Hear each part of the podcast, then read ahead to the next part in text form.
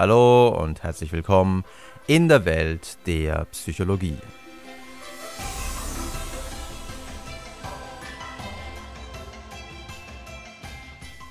Können Kinder den Ausgang von politischen Wahlen vorhersagen?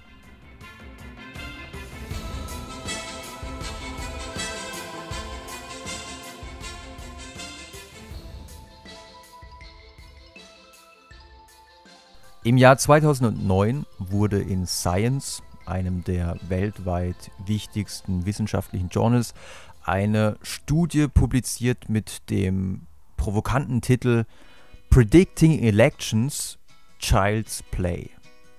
Zu Deutsch, den Ausgang von politischen Wahlen vorherzusagen, ist ein Kinderspiel.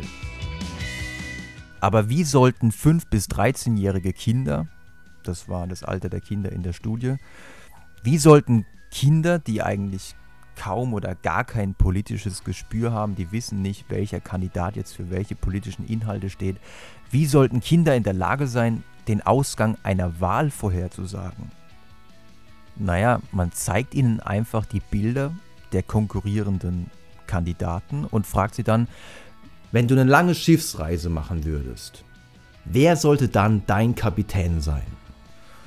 Tatsächlich hat man sie davor, um das Ganze ein bisschen spielerischer zu gestalten, am Computer die Reise von Troja nach Ithaka durchspielen lassen. Und danach hat man ihnen dann gesagt, naja, ähm, stell dir vor, diese Reise würde jetzt heute in der heutigen Zeit nochmal stattfinden und du müsstest jetzt entscheiden, wer von diesen beiden Personen und die beiden Personen waren jeweils konkurrierende Politiker aus den französischen Parlamentswahlen aus dem Jahr 2002, wenn einer von den beiden der Captain deines Schiffes werden sollte, wem würdest du eher vertrauen? Wen hältst du für kompetenter? Insgesamt hat man auf diese Weise 681 Kinder befragt und in immerhin 71 Prozent der Fälle haben sich die Kinder für den Kandidaten entschieden, haben die Kinder den Kandidaten zum Kapitän ihres Schiffs gewählt, der tatsächlich auch in der ursprünglichen Wahl im Jahr 2002 als Wahlsieger hervorgegangen ist, also ins französische Parlament eingezogen ist. Bemerkenswert ist auch noch die Tatsache, dass man auch noch 160 Erwachsene genau das gleiche gefragt hat und zwischen deren Trefferquote und der Trefferquote der Kinder gab es keinen signifikanten Unterschied. Das heißt, die Präferenz für bestimmte Gesichter ist entweder zum Teil auch angeboren oder wird schon sehr, sehr früh erlernt, was auch durchaus sinnvoll ist, denn gerade kleine Kinder müssen schon sehr früh lernen, weil sie ja relativ schutzlos sind, wichtige Informationen aus den Gesichtern der sie umgebenden Personen herauszulesen. Jetzt könnte man natürlich einwenden, naja, die Kinder haben vielleicht einfach sich für die Politiker entschieden, die sie schon mal irgendwo gesehen haben. Das ist kein schlechter Einwand, denn es gibt bei Entscheidungen durchaus diese Heuristik, dass man sich für das Bekannte entscheidet. Allerdings ist es hier auszuschließen, denn es handelte sich um Schweizer Versuchspersonen, die im Jahr 2008 befragt worden waren. Und die Politiker, die da zu sehen waren, das waren, wie gesagt, Politiker von französischen Parlamentswahlen aus dem Jahr 2002. Also ich weiß nicht, wie es euch geht, aber selbst ich kenne kaum einen Politiker aus dem französischen Parlament. Dann könnte man noch einwenden, ja gut, vielleicht waren ja die Bilder irgendwie deutlich unterschiedlich. Also vielleicht haben wir hier ein farbenfrohes Bild gehabt und äh, auf dem einen Bild lächelte eine Politiker und auf dem anderen Bild guckt der andere sehr grimmig.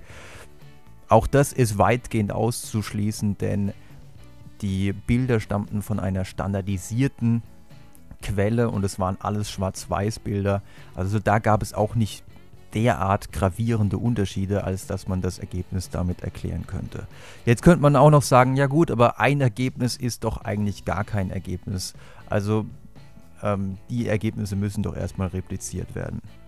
Tatsächlich ist diese Studie schon eine Replikationsstudie gewesen, Sie baut nämlich auf einer Studie von Alexander Todorov auf, der ähm, diesbezüglich schon mehrere Studien publiziert hat. Die erste und ebenfalls in Science publizierte Studie hatte auch sehr große Wellen geschlagen, hat sehr viel Aufmerksamkeit bekommen. Und zwar ging es da um keine geringeren Wahlen als die US-amerikanischen Senats- und Gouverneurswahlen. Auch hier hatte man den Probanden Bildpaare der konkurrierenden Politiker vorgelegt und hat sie entscheiden lassen, ja, wen hältst du denn für kompetenter? Und die Politiker, die allein aufgrund des Bildes für kompetenter gehalten wurden, waren auch im Durchschnitt diejenigen, die die Wahlen gewonnen haben. Das wirklich Faszinierende an den Studien von Todorov war oder ist, dass selbst dann hohe Trefferquoten erzielt werden, im Grunde genauso hohe Trefferquoten erzielt werden, wenn die Bilder der Politiker nur ganz kurz dargeboten werden, nur ganz kurz eingeblendet werden. Für 100 Millisekunden oder 250 Millisekunden, also eine Zehntelsekunde, das ist wirklich verdammt kurz. Da hat man keine Möglichkeit, die Augen mal über die Bilder wandern zu lassen. Das Bild erscheint einmal ganz kurz und schon muss ich meine Entscheidung treffen, wer ist kompetenter. Und selbst damit ließ sich der Ausgang der Wahl vorhersagen. Und was jetzt noch spannender ist, wenn man den Versuchspersonen sagt, okay, jetzt schau dir die Bilder mal ganz genau an, überlege gründlich, welcher von beiden ist kompetenter. Dann geht die Trefferquote zurück. Sie ist dann nicht mehr signifikant über dem Zufall. Das spricht eindeutig dafür, dass es bei der Präferenz für bestimmte Gesichter nicht um die bewusste Verarbeitung geht, sondern dass es hier um unbewusste Prozesse geht, im Grunde ja um das Bauchgefühl, was man im ersten Moment hat, wenn man das Bild sich anschaut. Und das scheint von großer Bedeutung zu sein für, also wenn man Politiker ist, dafür, ob man erfolgreich ist oder nicht. Und es sollte eigentlich ähm, keine sonderlich große Rolle spielen. Denn letzten Endes geht es ja darum, ist ein Politiker wirklich kompetent und es geht nicht darum, ob er kompetent aussieht. Und von daher geben die Ergebnisse durchaus zu denken.